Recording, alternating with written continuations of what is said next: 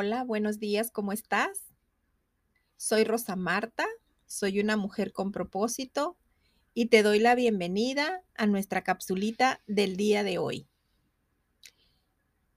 Y vamos a leer la palabra, lo que está escrito en Hebreos 3:14, que dice, porque somos hechos partícipes de Cristo, si es que retenemos firme hasta el fin el principio de nuestra seguridad.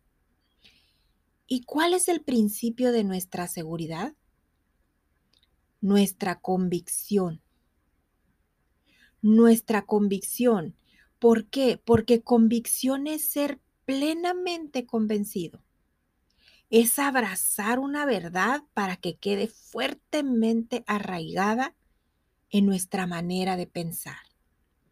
Eso es tener convicción, arraigar nuestra fe entender que hemos sido cambiados de un sistema de gobierno, que espiritualmente somos hechos nuevas criaturas, que desde la perspectiva del Padre somos totalmente hechos nuevos, con un nuevo destino, con una nueva naturaleza, con una nueva paternidad, que tenemos un nuevo guía, que tenemos, hemos sido cambiados con una herencia inmejorable.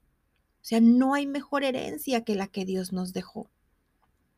Debemos saber que requiere una decisión que nos lleva al convencimiento constante a través de la meditación de nuestra vida.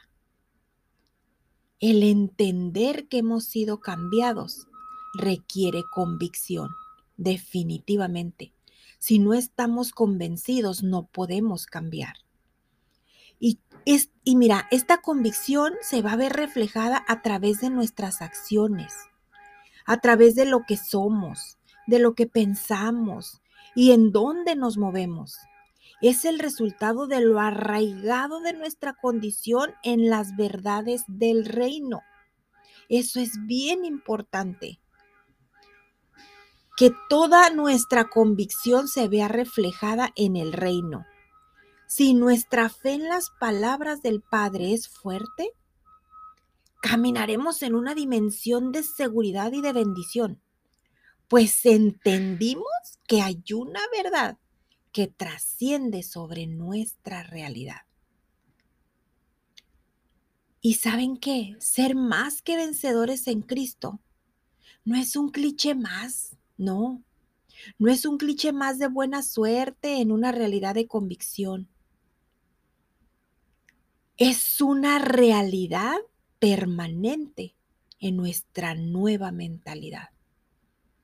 Debemos de cambiar nuestra mente y vivir con la mente de Cristo.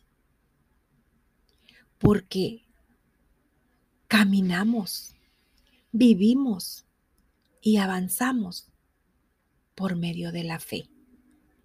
Que desde la perspectiva de Dios vence este sistema de opresión, vence el sistema de esclavitud y vence el sistema de muerte.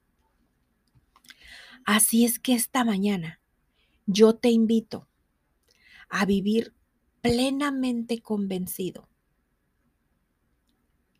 y hacer ese cambio y vivir de acuerdo a cómo Dios quiere que vivas en, este, en esta tierra.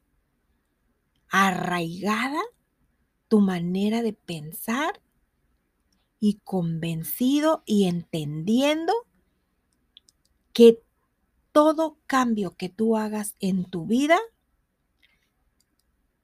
es definitivamente lo que va a vencer el sistema de opresión, de esclavitud y de muerte. La decisión está en tus manos. Te deseo que este día sea tu oportunidad de cambio. Estás a tiempo. Hazlo ya. Que Dios te bendiga. Nos vemos mañana en una nueva capsulita con propósito.